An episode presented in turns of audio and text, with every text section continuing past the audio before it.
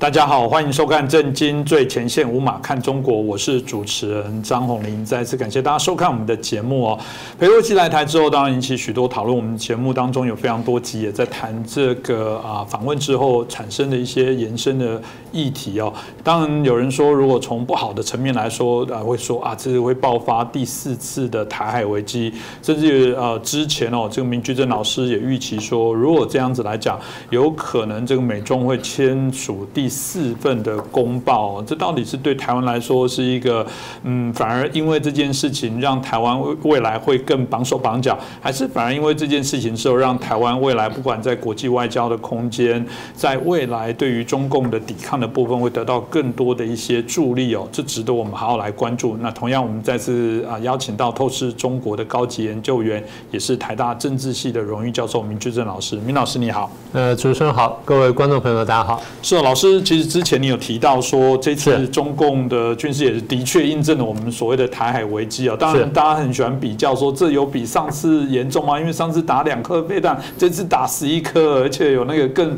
厉害的，还飞过台湾的头顶，那也不能说是领空。然后这个有不同的一些讨论，只是说在这一次来说，呃，我们是不是就可以啊，就是李老师讲的，把它界定为这就是我们所谓的第四次的台海危机。应该是可以吧，因为呃，当然很多人说啊，不会啦，我们都没什么感觉。呃，在我们国际政治当中呢，看一个事件是不是构成危机呢，不完全在于感受，感受当然是一部分，因为它比较主观。我们相对来说还是比较客观的标准来评价它是或不是一次这个危机。那我们评价这一次事件是危机或不是危机呢？重点在于它的强度。那强度怎么看呢？第一次台海危机呢，是一九五四年，也就我们签了这个中美协防协定，然后中共去进攻我们的外岛，那打了小岛，然后我们撤出大陈岛，所以呢是第一次台海危机。第二次台海危机是一九五八年金门炮战，然后这个打了金门，打了多少万发炮弹，打了多长时间，然后我们又还又反还手，然后美军又介入。第三次就九五九六飞弹风波。那过去几次我们不是不说了，我们就是九五九六飞弹风波。九五九六飞弹风波呢，其实不止两颗飞弹，它也是十几颗飞弹，但它的落点呢相对比较远，它打在这个呃台湾的这个基隆的外海，然后高雄外海，打了两个重要的外海弹，打得比较远。就像你刚刚所说，这次它打的那个弹着点的比较多，而且打到台湾东部。那不是飞过领空，是因为它飞过外面，它超过领空的高度，国际法规范的领空高度是那样飞过去，那不叫领空，但的确是穿越台湾上空。所以我们可以看到，这次中共呢，第一虽然是以飞弹为主，以服役在服役什么军机、军船的演习，然后听在哪边有对峙啊，跟我们的船舰对峙。时间虽然短啊，但范围比较大，然后飞弹的数目也很多，然后也穿过了这个台湾的这个上空，那都去外太空的地方，打到了台湾的东部，所以整场演习呢，它强度是比较强的。那我从这些指这些指标来看，强度比较强的，而且它它涵盖了台湾的周边的这个六大块，那有人说是七大块。它是一个封锁式的侵略式的演习，所以它把它称为危机呢，那完全是可以的，所以我们才很准确说它应该是第四次台海危机，就是过去我们不断跟大家预测的。那么在这次的这个演习当中呢，就像刚才主持人所说的，我们注意到共军的飞弹技术是有进步，海军空军呢虽然没有敢跟美国怎么样去对峙或干什么，但它的确是有进步。是我们都看到了，但是他不要忘记，台湾也在进步呀。台湾的自卫能力跟反击能力，我们是没我们是没有用。各位注意看，我们有这个增程飞弹，然后我们有这个无限高的飞弹，而且我们晶片技术比较好，我们打的比较准。嗯，也就是同样爆炸量的弹头，我们打的比较准，或打到的重要目标，我们需要的弹头的比较小，然后我们可以多打几颗。或者用弹头省下可以多打几颗，那么也就是当敌人在进步的时候，我们也在进步。那当然不是说因为我们进步的时候不叫做危机，说它仍然还是第四次台海危机。嗯，老师这样讲，如果大家有兴趣去搜寻一下一个新闻，当然这不是一件呃光彩的事啊。不过至少这光彩不光彩的事，到造成一个效果，就是我们曾经有军方不小心误出飞弹，飞弹就射出去，然后就飞到。打到渔船，对对，打到渔船是贯穿过去。我指的是说，那表示速度快，而且能搜寻到这么小的目标。那不要谈军用，刚刚提到的是很大吨数的小渔船这样贯穿，所以让大家惊呼说：“哦，台湾这个飞弹很吓人哦。”所以呃，这样是不是一件很好的事情？不过也代表老师刚刚说的啊，台湾的啊飞弹的这些能力，事实上也不断在增进哦。那老师说过，第四次的台海危机有可能会延伸啊，就是啊美中会签署第四四第四份的公报。当回过头这个 就请教一下老师了，大家就很好奇前一二三份的公报，因为我觉得我们节目很重要的部分是让大家了解这些脉络之后，我觉得才会对于我们未来有想说知己知彼，才会知道未来对于台湾应该如何来对应哦。那是不是请老师也跟我们分享一下？对，呃，我觉得你这个问题问得非常好，也就是我们要了解现在这件事情呢，我们得回去看看过去的轨迹。当然，并不代表说现在的事情必然是过去轨迹的延伸，但过去的轨迹呢，至少给我们现在一个很好的参考，或至少是一个很好的一个出发点、一个架构。呃，你刚提到三份三份公报呢，第一份当然就是一九七二年上海公报，也就是尼克森、基辛格到大陆去访问之后呢，跟周恩来签的这个呃中美的上海公报。第二份是一九七九年的美中之间的建交公报。第三份呢，就是禁止军售或减少军售的八一七公报。那我先说第一份上海公报。上海公报呢，它所有这些公报，美中的公报呢，都不是无缘无故签的。也就是它通常有个大背景，这个大背景呢，通常是一个国际的背景。通常哈，当然偶尔有例外，通常是个大的国际背景，或至少国际背景在这个美中签公报当中是扮演了一个很重要的一个考虑的一个角色。那我们先谈上海公报。上海公报之前呢，美苏陷入冷战，这个我们过去谈过很多很长时间了。美苏的冷战呢，到最后就变成军备竞赛，军备竞赛最后就变成核武竞赛。所以苏美苏双方呢，在发展核武上面都不遗余力，不但不但在发展这个核武本身，在发展核武的载具方面呢，也不遗余力。简单说，就是陆海空三方面。到了大概差不多一九六九年到一九七零年左右呢，美国就发现苏联的核武呢有非常大的进步，进步到什么地步呢？大概是美国核武能力的差不多三分之一到二分之一。啊，差不多是这样子。我们用比较精确的数字来说，苏联的陆地为基地的弹道飞弹，到那个时候差不多赶上美国。然后战略轰炸机呢是美国的二分之一左右，然后核潜艇呢大概是美国的三分之一啊，不到二分之一的那个那个数字，四十一比二十六吧，大概是这样子。哦哦，不是，那是后来数字，之前数字还不到这个呃，不到这个数字，那是苏联最高峰的时候数字。那么也就是苏联的陆海空三方面的核武跟发射能力呢，大概都到美国的三分之一到二分之一。美国的心理比较脆弱，嗯，所以苏联能力虽然离它还有很大的距离，然后呢，苏联的飞弹的精度呢赶不上美国。我们后来怎么看到呢？当然我们有精有比较精确的数字叫 CEP 了。呃，我们从精度来看，第二就是从苏联弹头的大小看出来，美国的弹头呢比较小，为什么？我打的比较准，我不需要用那么大的弹头。苏联的非常打到不准，所以我又把那个弹头做大，然后爆炸的范围扩大之后呢，也就打到你了。这样是这样也算准，也算准，也算准。也 就是在过去打这个杯子哈，你要一箭射中它，嗯，你用枪弹去打的时候呢，要打中它，对不对？好。你用手榴弹呢，在爆炸范围都算，爆炸半径内都算，所以炸弹、飞弹什么只要在爆炸半径之内都算。核子武器的爆炸半径可以跑到那边去，这这个就这个意思。所以刚刚讲说，我们晓得苏联打的不准，但他把弹头加大之后，你美国也就受到威胁了。所以美苏冷战，然后美苏的这个核武竞赛，苏联的这个核武大幅这个进步的时候，美国心情上受到压力。再来一点就是苏联在那段时间呢，全球扩张，然后战略姿态非常高，美国受到压力。那你说美国在正常情况下受到压力也就算了，但是呢，美国当当时在打越战，从六五年升高着打越战，打到打的时候大概五年四五年左右，那不到六年时间，美国因为打一场区域型的越战，居然搞到国内财政呢，这个几乎无以为继，然后社会上反战声浪不断什么，所以政治上起了很大的动荡。所以美国在内忧外患之余没办法呢，我怎么对付苏联呢？帮苏联制造敌人，所以才想到说，因为苏联跟中共发生摩擦，我去拉拢一下中共，然后把中共拉过来一点点，中共不用真的帮我，只要过来一点点，离开苏联，苏联心里开始动摇的时候呢，那我的这个这个战略的这个安排呢就成功了。这个把叫三角政治，细节我不多说了。所以美国出于这几层考量，那跑去这个拉拢中共，中共也心领神会呢，就接了美国的招，接了美国招呢，双方就破冰，就正常化了。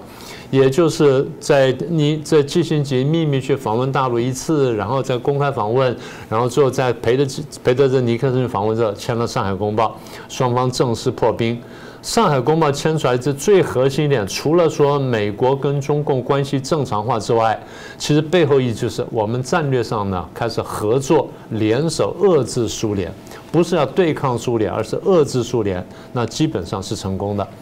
那么在这过程当中呢，中共还曾经承诺，就是哎我们。去游说一下越南，然后能够或者说我们减少对越南的帮助，然后停止越战，让你美国光人退出。美国这是在这点上面呢，并没有得到中共帮忙。反过来说，就是中共并没有履行承诺。那台湾大家各位也记得，台湾因此而受伤，然后就退出联合国，然后退出国际组织，国际上呢陷入很大的困难。所以这是第一个公报的背景。是老师刚刚提到上海公报的部分，有一些资讯说，其实原来就像老师刚刚说的，只是说让你们的交流活络一下，没想到最后为什么突然变成是建交了？这个中间发生了什么转折？呃，美国跟中共签了刚刚讲的上海公报是一九七二年，美国跟中共建交呢是七年之后，是一九七九年。那这这七年当中发生什么变化呢？第一个就是原来签了这个《上海公报》的尼克森，后来因为水门案下台了。下台之后呢，叫副总统继任，副总统叫福特。福特继任之后呢，到大陆去访问了一下，然后好像跟大陆承大陆承诺说，呃，我如果竞选连任的话呢，那我就来建交。就要竞选连任失败了，竞选连失败之后，谁上台呢？卡特上台。卡特是一个非常有趣的人，他理想性格非常高，然后个人智商非常高，但是呢，政治判断比较差，表现在他的内政跟外交上出了一系列纰漏。内政上面，一方面是这个民主党，呃，民主党呢喜欢搞这个内部建设啊，搞这些这个社会福利政策，搞救济，搞这东西，所以钱花了非常多，财政非常困难。然后呢，他的这个经济政策方向不太正确，所以失业非常严重，所以经济下滑、失业严重、财政困难，这是内部的问题。那外部呢，他搞得好像更糟糕一点点。他的外交呢，去搞什么？搞人权外交啦，搞搞这些东西，搞民主外交。我不是说不可搞人权外交，而是在搞外交的时候呢，现实主义的考量呢，通常是比较重要的。但卡特这地方呢，显然比较弱，所以外交上出了很多的纰漏，那得罪了很多国家，搞垮了一些友邦，这我就不去讲了。最大的问题就是误判伊朗的革命，然后对伊朗革命处理的不够好，呃，最后被伊朗的这些革命群众呢攻进了美国大使馆，然后绑架人质，绑了家四百多天。中间呢，卡特想说，我派直升机，派什么这个小队进去把人质救回来，然后我就可以加分给竞选人。就那次又失败了，然后飞机也摔了，又死了人，所以搞到焦头烂额。那结果在内政外交都毫无建树情况下，卡特居然说我要竞选连任。这事情我们好像过去简单提过一下。卡特的竞选连任，他团队都吓坏了，说：“那你怎么连任呢？我们完全没有政绩啊，那怎么办呢？”大家说：“不管，你们回去想。”想想想了半天，最后他的这个智囊呢，布里辛斯基在乔治城大学教书那位教授啊，这样子啊，我们来跟中共建交看看，跟中共建交呢，或许可以冲冲喜，然后可以把你票拉高呢，说不定可以就连任成功了。最后呢，就去跟中共谈。中共当初在一九七二年签《上海公报》的时候，就跟美国讲。我们想建交，但我们有三个条件：第一，跟台湾断交；第二，废这个中美协防协定啊，叫做废约；第三呢，你们美军的那个顾问团什么要撤出台湾，所以叫断交、废约、撤军三条件。这本来是几乎不可能的条件，因为后来卡特跟中共建交之后，很多记者就访问尼克森跟基辛格，说你怎么看这是建交？他说，如果断交、废约、撤军可以同意的话，当时我们就建交，何必等七年？嗯，也就是我们留着不建交，那这张是一张大牌，这张大牌不能随便打的。那么也就是卡特为了个人的选举的考量，就他去打出这张牌，那这是一个蠢的事情。好了，那么卡特干了这件事情之后呢，坦白说他自己废一张大牌，这个东西在政治上，反正有头脑人就会想到，所以美国国会里面这些有头脑人，还不是有台人士。有头脑人就立刻想到，那有台人士立刻想到，所以双方就结合。那说我们要想办法保住台湾这张牌，怎么办呢？哎，他出了个怪招，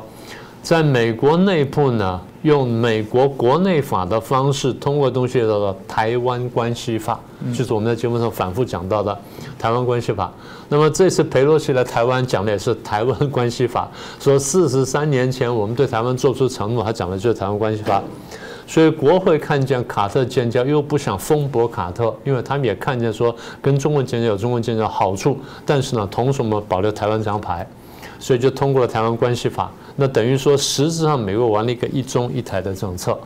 那么这台湾关系法就一直这个持续到今天，也对台湾起到了很大的保护作用。但是呢，卡特毕竟是跟中共建交了，然后中共呢也跟卡特签了建交公报。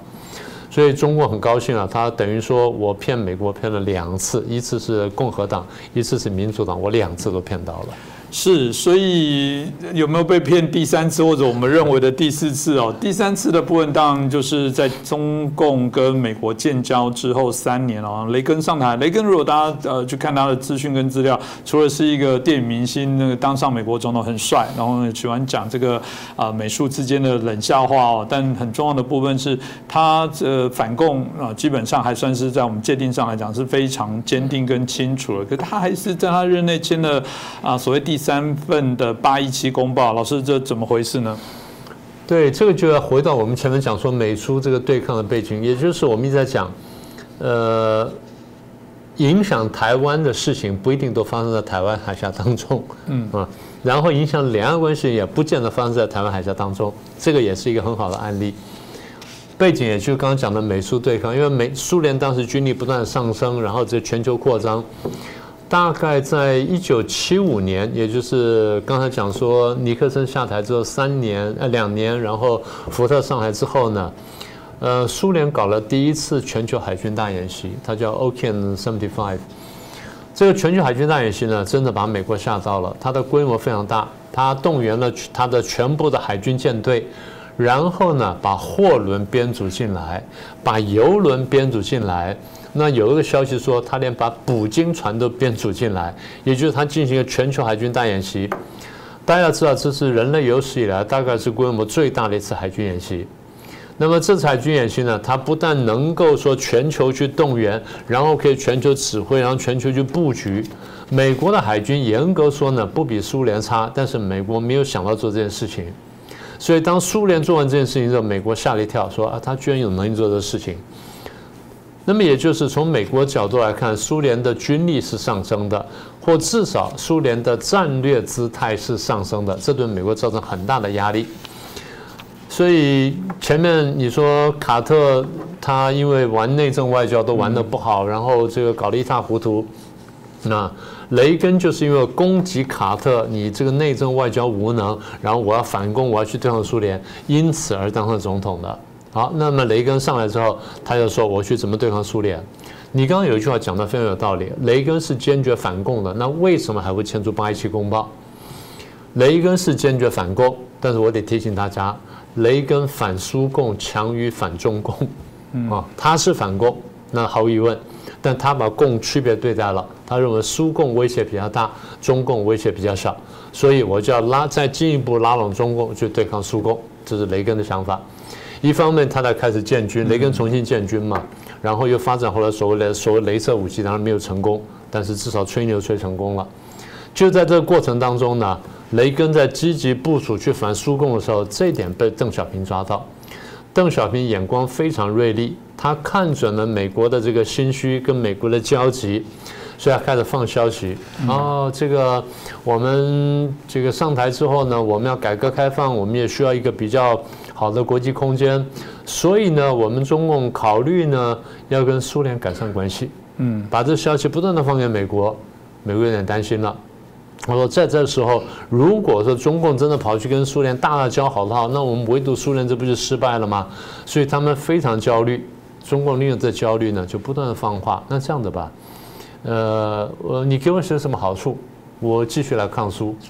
那最后美国上钩了，中计了。中共要求什么？切断台湾军售，所以签了这个对台军售八一七公报，那就这么来的。所以后来雷根签了这八一七公报之后。当然，参众议员也很不高兴了，很多人就跑去跟雷根讲了：“你出卖台湾。”雷根说：“我没有。”听说有一个参议员连续三次讲：“你出卖台湾，出卖台湾，出卖台湾。”雷根就认输了。那好，那我做个补救，什么补救呢？我把我这个对台就八一七公报的背景呢写下来，主要是什么呢？虽然我们签了八一七公报，但是对台湾的军售呢，值跟量要跟中共的军力上升呢，要成正比。嗯，那后来我们开玩笑把这个叫做叫先帝遗诏嘛，就这么来的。所以八一七公报呢是伤害台湾，但是雷根的这个六项保证呢，后来也了也就保障台湾，而这六项保证现在变成正式的美国法律了。是这个，大家也让大家了解哦，这美国跟中国签署的这三份公报，那就回到我们今天谈到的。会有第四份吗？明明前三份看起来都有中共这个取巧啊，用一些拐骗。但你可以说啊，这是我们聪明也 OK 啦。但某种程度来讲，美国会再笨下去、再糊涂下去吗？所以会吗？大家就很好奇，说美国有可能会再骗被骗第四次吗？呃，我不能排除这可能性，因为我很早，其实我们节目上很早讲，我说将来可能会有第四份公报，这个我们要小心。从中共来看呢，他骗拜登机会是存在的 啊？为什么？拜登现在内政困难，他年底选举有问题，然后呢，共和党跟民主党的这个党争呢没有过去，川普事件又闹得很大，所以美国内政很困难。美国一不小心呢，川普事情闹大呢，可能会打内战的。中共真的是这样计算的。好，内政困难。第二个，外交上你碰到很大问题，为什么呢？因为俄乌战争，你为了抗俄，所以你大力支持乌克兰，但现在看起来呢，没有很大的起色。虽然看起来说这个乌克兰并没有落败，但也没有很大起色。所以你在抗苏的同时呢，你会分心，然后你想要抽身。所以既然你拜登是有内政外交困难的话，那现在我在给你制造困难，你希望我不给你制造困难，那你要贿赂我，你要给我好处。这是中共认为我可以骗这个拜登的地方，所以中共现在会跟拜登讲：“你给我一个公报，不然我会支援俄罗斯。”然后那你看，我看你拜登怎么办？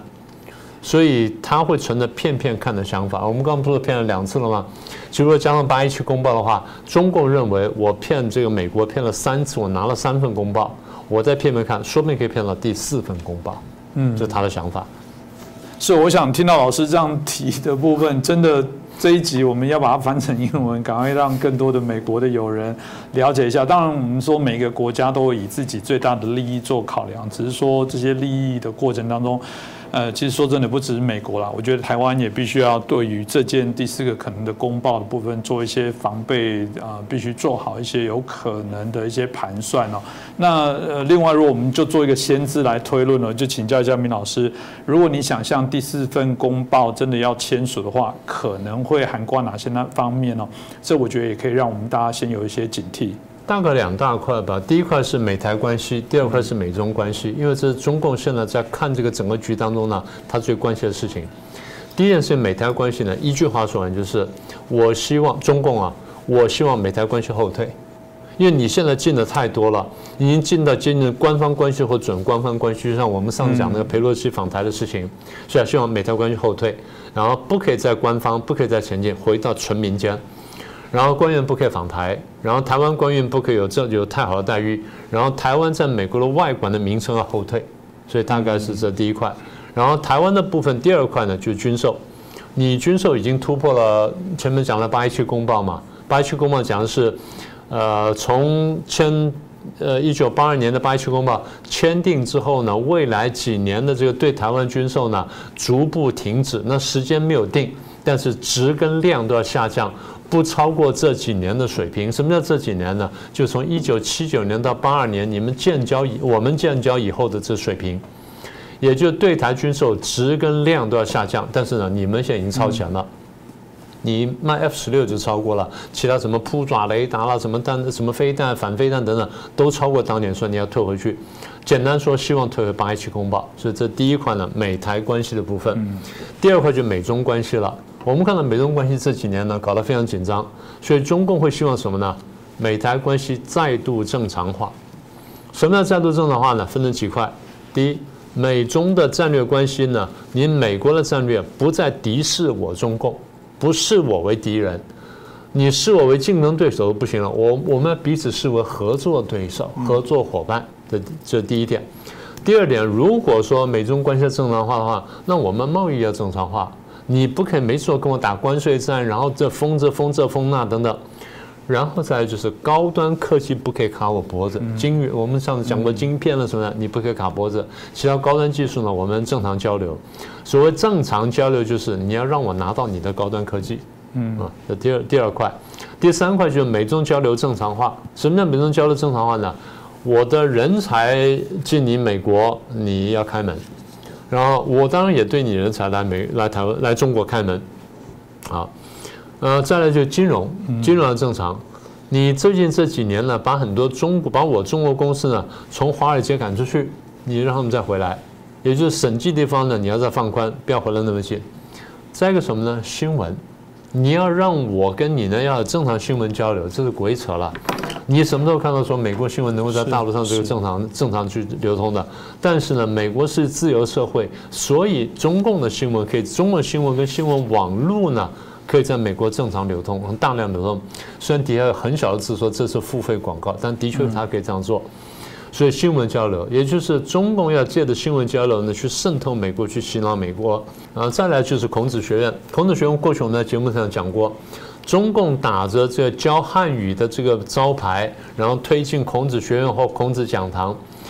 他在里面看起来是学中文，但实际上很多地方呢，他的教材在宣传中共。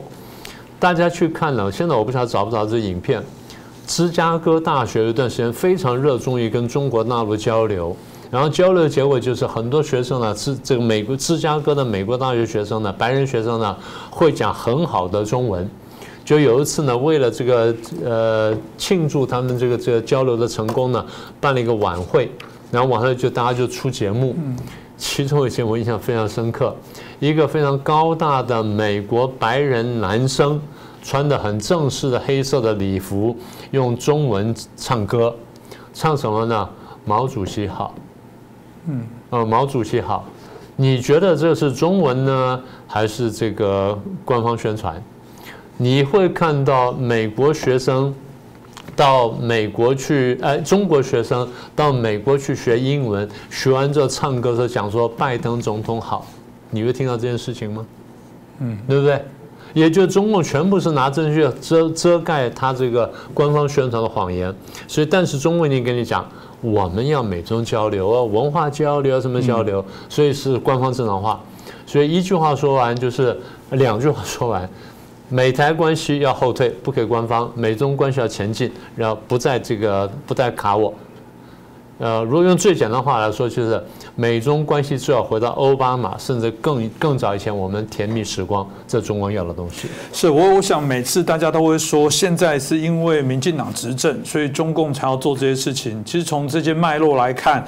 有些时候，民进党都还没有出来了。我必须要跟大家讲，这个来谈一个历史，因为我们节目当中事实上在谈这个，我们都很开放。也许我们的呃观众朋友各种不同党派的支持的都有，但我觉得我们的观众至少有一个部分，就是骂虽然很凶，但都能理性来沉淀思考这些问题是不是？所以基本上从中共从公报的内容，今天我觉得谢谢明老师带领我们导览了解一下，即便第四份公报，我们担心不确定会不会成型，但至少。前三份已经确定的公报，大家可以知道，所有的这些内容的指向都是要消灭跟吃掉台湾，不是吗？今天谢谢谢谢明老师哦，把我们认为这台海危机有可能会延伸的美中台啊三方的一些改变，我觉得还是值得我们啊要仔细谨慎的来做关注哦。再次谢谢明老师，也感谢大家的收看。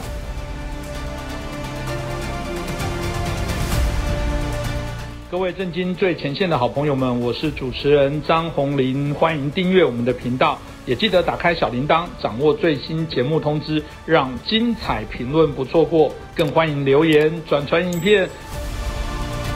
大家好，欢迎收看《震惊最前线》，无马看中国，我是主持人张宏林，再次感谢收看我们的节目。呃，这个裴洛西结束之后，当然还有许多余波荡漾的一些讨论哦。这件事情啊，特别从我们看到了啊，中共发表了所谓的第三份台湾问题的白皮书哦。那特别在啊，俄乌的战争哦，俄罗斯普京在一开始的时候也发表长篇提到呃，这个乌克兰跟俄罗斯之间的历史的渊源哦。那这一次的白皮书里面，同样习近平也提到了。啊，又是台湾跟中国过去不可分割的一些相对的一些历史。有人说这好像是一个啊，跟普丁所走的路一模一样。难怪有人说他们是孪生兄弟哦。我想这一件事情值得我们今天好好来讨论哦。那我们开心啊，邀请到我们啊产经新闻的台北支局长石板明夫先生。石板先生你好。啊，主持人好，大家好。是很开心哦，再次邀请到石板先生哦。石板先生最近对台湾的许多的一些啊评论的部分，一直以来也是我们啊许多的一些观众朋友非常喜欢的。我们开心再有次机会邀请他。那我想一开始就就叫您哦，因为刚刚提到的这一个白皮书哦，这边谈到啊这个第三份的白皮书，习近平等于是第一份台湾问题的一些白皮书。石板先生，你怎么看待这一份啊所谓的白啊台湾问题的白皮书呢？呃，我觉得这份白皮书的话，我们就可以看到它是一定准备了很久的。我们从这个白白皮书，我们可以倒推出很多东西。第一呢，就是说这一次包括佩洛西访问台湾的来的话，他做的一连串军演和白皮书，它是一个配套的。某种意义上讲，就是它是借题发挥的一个事情。就是说，呃，其实呢，我觉得他是对台湾在二十大之前对台湾有所动作的话，一直在准备。那正好赶上佩洛西来。这这件事情呢，他拿这个事情有意在扩大，因为不管他是这个军演这么这么大规模军演的准备和这个白皮书的内容，我们看到他其实是一个花了相当长的时间来准备这个东西。那么也就是说，他在一直在找机会发作一下，等于说他对他在二十大之前，他要对台湾问题有所表示。那么这次军演呢，往往他是军演的话呢，是把对方恐吓住之后呢。然后再出现用一用一个白皮书的方式呢，最后缓和一下，最后给对方画出几条红线，这是他们做事一个一一连串的方法。那么我们看到这个白皮书呢，有很多人关注到，就是说，哎，九三年的时候他给了台湾各种各样的承诺，那么现在呢，这个承诺呢，已经呃怎么说呢，呃都没有了。或者是对台湾的条件要差的很多，呃，但是说我觉得这一点呢，它还是是对国内的呃一个问题，就是说，哎，因为台湾不听话，或者是因为有香港问题的变化，我们现在对台湾比以前更严厉，呃，这么一个东西。但是首先呢，中国它承诺的东西呢，呃，就是说说话从来都不算数的，所以说这点我觉得台湾是没有必要在乎，就是说他比如他跟香港当年的承诺。也是二零一七年就要出现这个特首的直选嘛？这些东西他根本没有，不但没有守承诺，而且变本加厉，变得更加严严厉了。那么对台湾的来说呢？首先，如果台湾一定一旦被他统一之后呢，台湾的命运就陷入中国之手，他愿意怎么做就怎么做。所以他现在事先说的一些承诺是完全没有用的。我觉得比喻的话就是说，呃，比如说有两个人，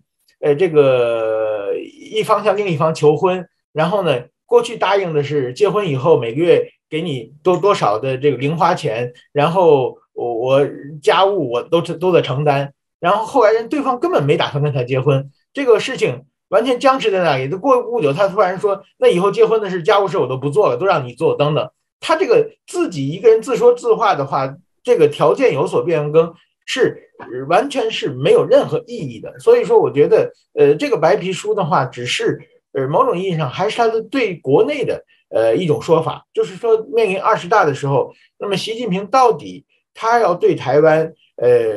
怎么怎么考虑台湾问题？呃，这一点呢，他需要在党内有这么一个一个共识嘛。那么还有一个，我看到这次台币白皮书的它有几个重点，其中呢有一个重点呢，就是说，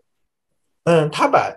反独这个事情，呃，再三做了很多很多的强调。那么其实呢，现在台湾跟中国对抗的呢是自由民主的价值观嘛。蔡英文总统从来没有说过台独，但他只是用自由民主的价值观，但是对中国来说呢，他自由民主这个事情他很难在口头上反对，所以把一切的有关台湾的关于自由民主这些价值观的所有的在国际空间呃的各种各样的活动，他通通定位为台独。所以说呢，这这一点呢是一个呃以前就有这种倾向，这个倾向是更明显的。另外一个呢，他专彻底的把民进党呃变成一个对，就是怎么说，他认为是对立的势力了。这一点也很明显。过去呢，他对中国对台湾的政策呢是，就是只要是呃你认同一个中国，那你不管是属任何党派的话，我们都可以交流，都可以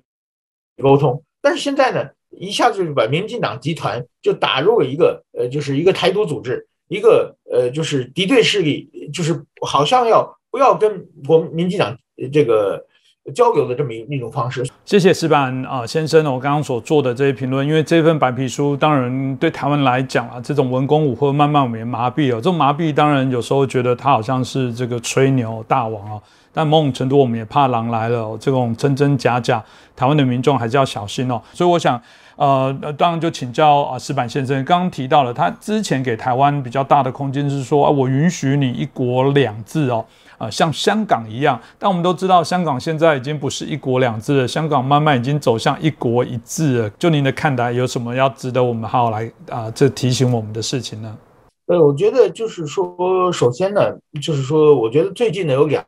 两个词，它的解释全发生各种各样的变化。一个呢是中国提出的一国两制，那现在今天中国提出的，习近平嘴里说的一国两制，和当年邓小平嘴中说的一国两制是完全，其实完全是不同的东西。呃，当时邓小平在这个八十年代，他呃提出的一国两制，其实呢，呃，某某某种意义上就是说，邓小平当时可能真是想，呃，就是说。一个国家其中两种呃政治体制呃来运营，但是后来呢，就是说因为中国不停的膨胀嘛，呃，所以说习近平他想中央集权，另外一个他怕香港的呃民主自由呃渗透到中国，最后撼动呃对他自己的统治地位有所影响，所以说呢，他渐渐的就把一国两制的解释权就改变了，就现在的中国的这个一国两制。呃，就是说，基本上，呃，完全是属于中央统治的，就是他所谓的“港人治港”，也变成爱国者治党了。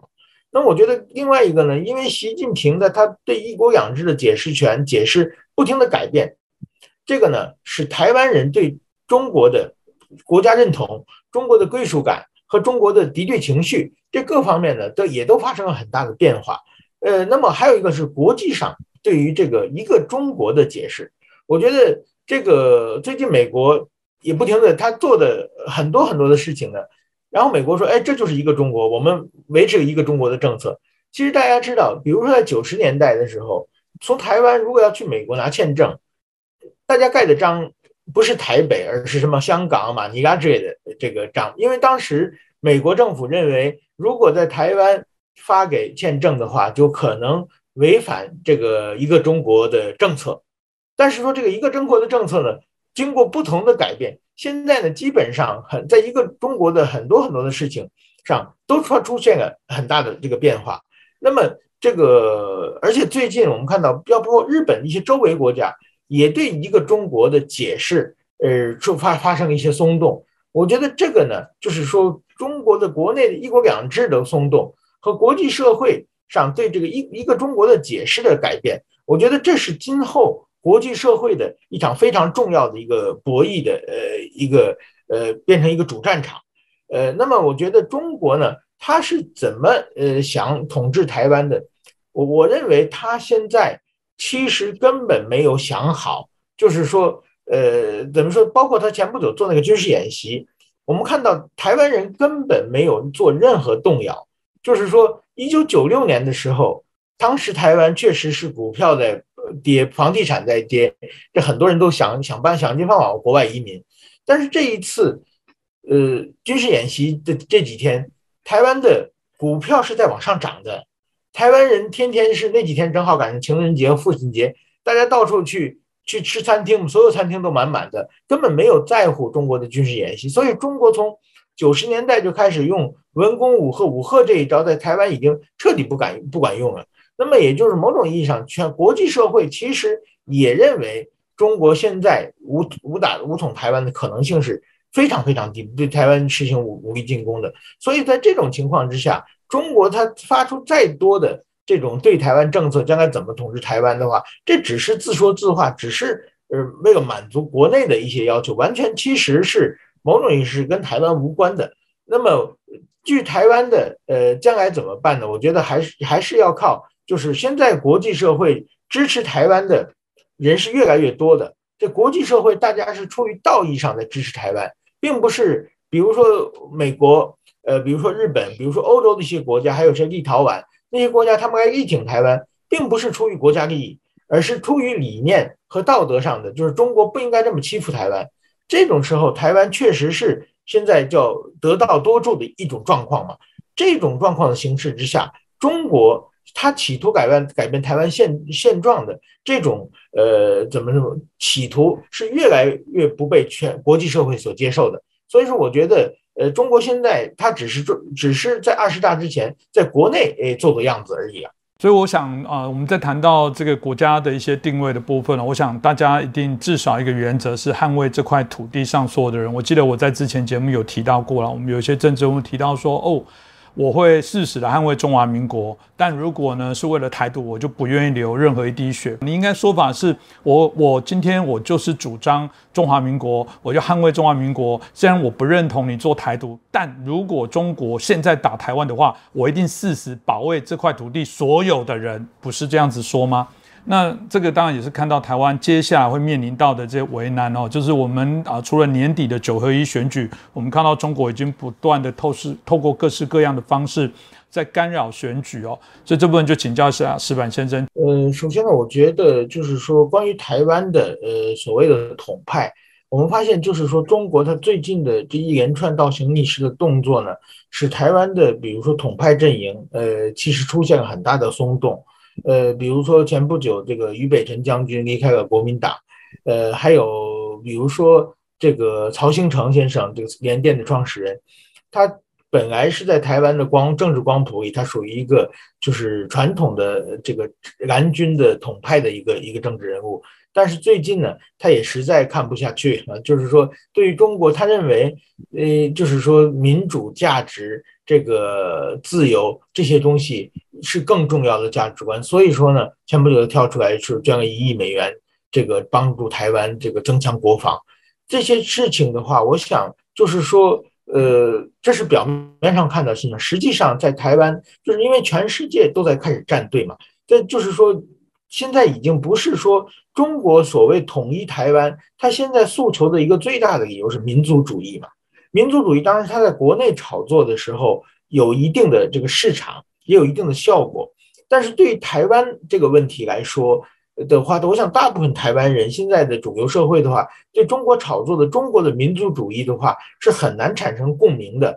那所以，反而是他越炒作的话，大家越觉得你在就是妨碍我们，你在侵侵犯我们，你你在想这个占占领我们，这个想剥夺我们的自由和民主，会造成更大的反感。所以说，我觉得，呃，在这种情况之下呢，呃，我想今后的选举，中国一定会干涉。中国其实从一九九六年的这个台湾民主化之后的总统直选之后，所有的选举，中国从来没有缺席过。呃，但是说呢，它能干涉的影响的内容是越来越少的。二零一八年的呃这个统一九合一选举的时候，中国确实是。呃，中国的渗透，呃，当时的也有国际国际环境和国内的一些环境的不同，造成了就是说，这那次渗渗透某种意义上是相对成功的。但是之后马上，比如说二零二零年的总统大选，那基本上中国的这个渗透，呃，中国也渗透，但是没有什么效果嘛。另外，台湾也就是规制很多很多新的法律，所以在这这种方面的话，我想中国还会渗透，但是它的效果会越来。越弱的，就像俄罗斯在二零一四年他占克里米亚的时候发动的这个综合战争，它的当时渗透是各种各样的这个超限战，是达到很大的效果。但是说今年二零二二年他再次呃要这个进攻乌克兰之前，他共济图师共济从师也做了很多很多的这方面的渗透，但是说基本上没有效果。那么我想中国对台湾也是一样的，它这个效果是越来越递减的，这是没有问题。另外一个呢，我觉得在国际社会上，比如说就是佩洛西之后，又有美国的议员团访问台湾，那今后呢，还有欧洲的，还有日本的，就是说大家怎么说呢？现在我们去台湾，我们去支持台湾的民主自由，我们面对强权，我们绝不屈服，这种已经变成一个国际上的一个大的趋势。在这种情况之，这些大部分的民主国家的话呢，呃，这个支持台湾的声量是越来越强的。所以说，在这方面呢，我觉得中国在他自己的在台湾问题这条论述已经呃过时了，而且呢，就是说已经没有办法。呃，就是说影响别人了，或者过去呢，他的各种各样的外交上的制裁和政治上的压力，会达到一些震慑别的国家不敢跟台湾台湾交往的，呃，这么一个目的一一个作用。但是说最近，特别是佩洛西访问台湾之后，它的震慑效果其实是越来越弱了。所以说这种方面，我想台湾得到国际社会的支持，特别是蔡英文总统这几年他。打出的这个政策就是说，不是传统的那些靠金元外交来维持的这个国与国的关系这些小国的外交，而是打出了这个自由传自由民主的价值观外交和全世界的主流社会，呃，在越接紧接轨是越来越紧密的。所以这种情况之下，我觉得在国际上社会上，台湾的战略地位必越提高，越来越提高，而且支持台湾的国家会越来越多。是我们期待哦，这个年底的选九合一选举哦，到二零二四年的总统跟立委的选举，我想至关重要。这个也是台湾啊，有人在说了，这段期间是自由民主跟威权国家的体系的一个拉拔。其实，在台湾何尝不是如此？在这一次的选举，当然也是我们选择自由跟跟呃所谓的啊集权专制是否低头。其实民主最啊有效的部分就是选票，选票其实就是人民的飞弹。呃，在年底前，事实上，大家应该善用你手上的这一个武器哦，去选择台湾的民主、台湾的自由。我想，这个是我们最快来对于中共这种霸权，我觉得最有效的这些回应哦。那今天再次感谢我们啊，日本产经新闻台北支局长，我们石板明夫先生，谢谢石板先生啊，谢谢主持人，谢谢大家。